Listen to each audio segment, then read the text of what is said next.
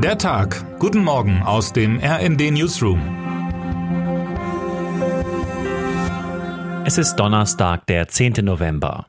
Einmal aufatmen bitte. Heute Morgen kann ich Sie gleich mit drei guten Nachrichten für den Start in den Donnerstag versorgen. Denn inzwischen zeichnet sich ab, dass der Erfolg des Trump-Lagers bei den Zwischenwahlen in den USA deutlich kleiner ausfällt als gedacht.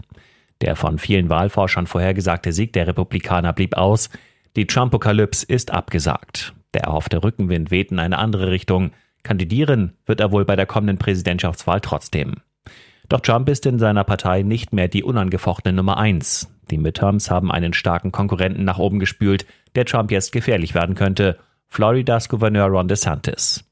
Wie sehr Trump ihn fürchtet, ließ der Ex-Präsident nach DeSantis haushohem Wahlsieg unverblümt durchblicken. Sollte der Gouverneur es wagen, für das Rennen um das Weiße Haus 2024 zu kandidieren, werde Trump schmutzige Details aus DeSantis Privatleben enthüllen. Ich weiß mehr über ihn als jeder andere, mit Ausnahme vielleicht seiner Frau. Wohlgemerkt, vielleicht. Die billige Schlammschlacht hat begonnen. Zwar ist der 76-jährige Trump in seiner eigenen Partei noch beliebt, doch im gesamten Land ist er immer umstrittener und dem 44-jährigen DeSantis werden durchaus Chancen eingeräumt. Nun das aber. Der rechte Gouverneur ist leider kein bisschen weniger brutal und bösartig als Trump, höchstens schlauer. Oft wird er als Donald Trump mit Verstand beschrieben. Was kommt da also auf die USA zu?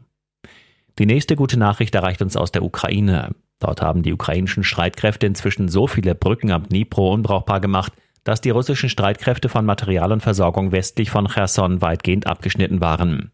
Russlands Verteidigungsminister persönlich war es nun, der den Rückzug aus dem Gebiet im Staatsfernsehen verkünden musste. Eine Niederlage, die Experten schon länger vorhersahen und Moskau schwer trifft. Denn damit hat Russland auch die Kontrolle über die einzige jemals eroberte Hauptstadt einer ukrainischen Region verloren. Nach dem russischen Debakel in Kharkiv Mitte September gelingt der Ukraine damit der nächste große Erfolg bei der Rückeroberung ihres Landes. Mit dem Rückzug aus einem Teil Chersons kann Russland nun aber in anderen besetzten Gebieten seine Frontlinien stärker ausbauen.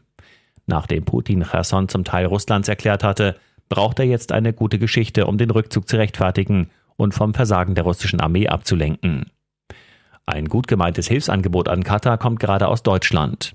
Nachhilfe in puncto Toleranz. Die Hamburger Drag Queen Olivia Jones hat dem WM-Botschafter Khalid Salman nach dessen heftig kritisierten Aussagen zur Homosexualität ein Nachhilfeangebot unterbreitet. Der Mann braucht dringend einen Volkshochschwulkurs. Ich gebe ihm gern Nachhilfe, sagte Jones. Ob der katarische WM-Botschafter diese Hilfe annimmt? Vermutlich nicht. Dafür macht aber Jones Hashtag Pfuifa die Runde und ihre Botschaft Menschenrechte sind kein Spiel. Termine des Tages. Im Bundestag wollen die Ampelparteien heute das neue Bürgergeld beschließen. Außerdem gibt es Debatten über steuerliche Entlastungen aufgrund der Inflation. Es geht um einen höheren Grundfreibetrag, einen Anstieg des Kinderfreibetrags und eine Erhöhung des Kindergelds auf 250 Euro. Später debattieren die Abgeordneten auch über eine neue China-Strategie Deutschlands. Der Bundesgerichtshof verhandelt heute darüber, ob die Fälschung von Corona-Impfpässen strafbar ist. In früherer Instanz war ein Angeklagter freigesprochen worden.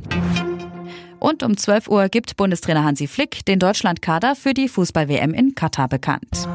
Wer heute wichtig wird. Heute gibt es gleich mehrere neue Weltrekordversuche in Hamburg. Es geht um die meisten mit der Hand zerschlagenen Getränkedosen, die meisten mit dem Ellenbogen zerschlagenen Getränkedosen und die meisten mit der Hand zerschlagenen Kokosnüsse. Wer würde sich über einen solchen Titel nicht freuen? Und damit wünschen wir Ihnen einen guten Start in den Tag. Text Sven Christian Schulz, am Mikrofon Gisa Weber und Sönke Röhling. Mit rnd.de, der Webseite des Redaktionsnetzwerks Deutschland, halten wir Sie durchgehend auf dem neuesten Stand. Alle Artikel aus diesem Newsletter finden Sie immer auf rnd.de slash der Tag.